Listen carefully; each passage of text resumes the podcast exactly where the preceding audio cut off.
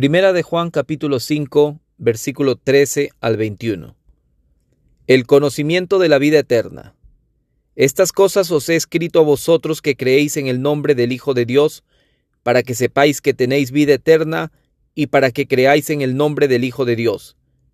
Y esta es la confianza que tenemos en Él, que si pedimos alguna cosa conforme a su voluntad, Él nos oye. Y si sabemos que Él nos oye en cualquier cosa que pidamos, sabemos que tenemos las peticiones que le hayamos hecho. Si alguno viera a su hermano cometer pecado que no sea de muerte, pedirá y Dios le dará vida. Esto es para los que cometen pecado que no sea de muerte. Hay pecado de muerte por el cual yo no digo que se pida. Toda injusticia es pecado, pero hay pecado no de muerte. Sabemos que todo aquel que ha nacido de Dios no practica el pecado, pues aquel que fue engendrado por Dios le guarda y el maligno no le toca. Sabemos que somos de Dios y el mundo entero está bajo el maligno.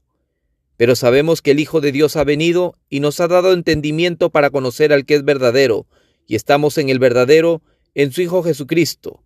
Este es el verdadero Dios y la vida eterna. Hijitos, guardaos de los ídolos. Amén.